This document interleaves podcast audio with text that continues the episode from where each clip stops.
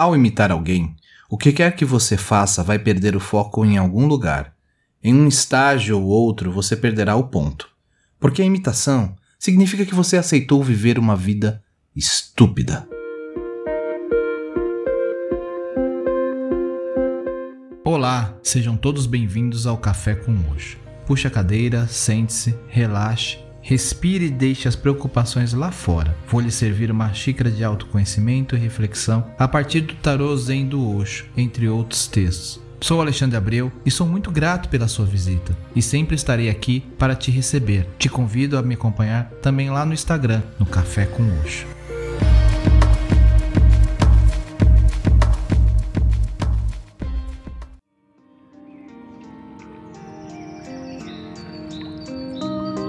Olá, tudo bem com vocês? Uma vida de imitação não é uma vida verdadeira. As pessoas não pensam no que estão fazendo, que tipo de roupa estão usando, se é confortável ou não, em que tipo de casa elas estão morando, sejam elas estéticas ou não.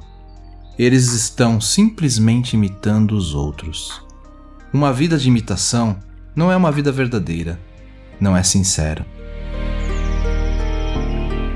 Seja verdadeiro para si mesmo, pois sua própria verdade pode lhe conduzir até a verdade suprema.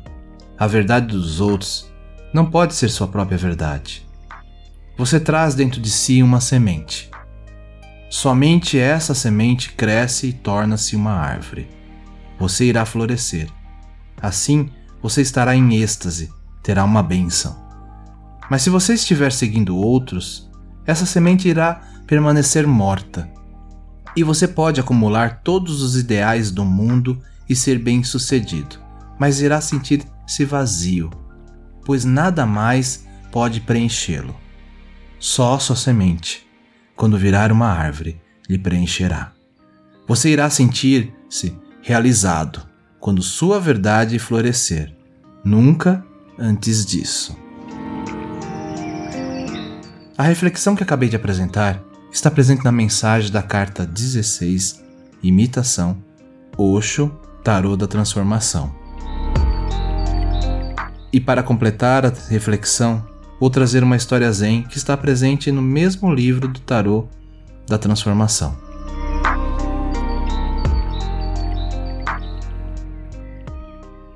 O dedo de Gutei apontado para o Uno. O mestre Zen Gutei tinha o hábito de levantar seu dedo sempre que lhe explicava algo sobre o Zen. Um discípulo muito jovem começou a imitá-lo toda vez que alguém perguntava ao discípulo o que seu mestre estava ensinando. O jovem levantava o dedo. Kutei soube disso e um dia, ao encontrar o jovem que estava explicando algo com seu dedo levantado, ele segurou o jovem, puxou a faca, cortou o dedo dele e jogou-o longe. Quando o rapaz saiu correndo, gritando, Gutei falou: Pare! O rapaz parou, voltou-se e olhou para seu mestre com os olhos banhados de lágrima. Gutei havia erguido seu próprio dedo. O rapaz tentou levantar seu dedo, mas quando viu que não havia mais dedo, ele curvou-se. Nesse instante, ele se tornou iluminado. Essa é uma história bem estranha, e existe toda a possibilidade de que você a interprete de forma incorreta. Porque a coisa mais difícil de entender na vida é o comportamento de uma pessoa iluminada.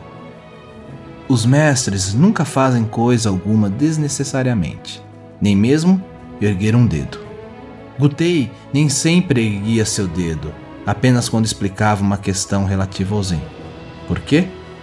Todos os seus problemas surgem porque você está fragmentado, em desunião, um caos, não em harmonia.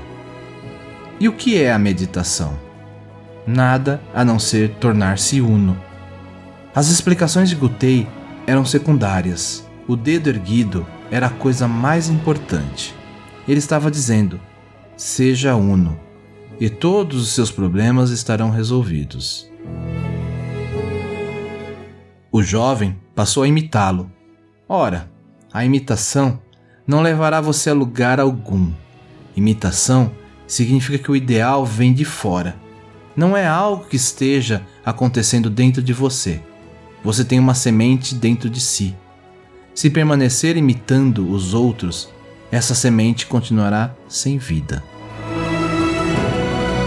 Kutei deve ter sido muito compassivo. Somente através da compaixão você pode ser tão duro. A imitação precisa ser severamente cortada. O dedo é apenas simbólico. O jovem precisava sofrer um choque severo. E o sofrimento precisava ir até a raiz do seu ser. Um momento intenso de percepção, uma tática bem inteligente. Gutei gritou: Pare! E quando o jovem parou, não havia mais dor. Então, por força do hábito, quando o mestre ergueu seu dedo, o discípulo também o fez, mas o dedo não estava lá. Pela primeira vez, ele se deu conta de que não era o corpo, mas sim a consciência, a percepção. Ele é uma alma e o corpo é apenas sua morada. Você é a luz que brilha dentro, não a lâmpada, mas a chama. Namastê.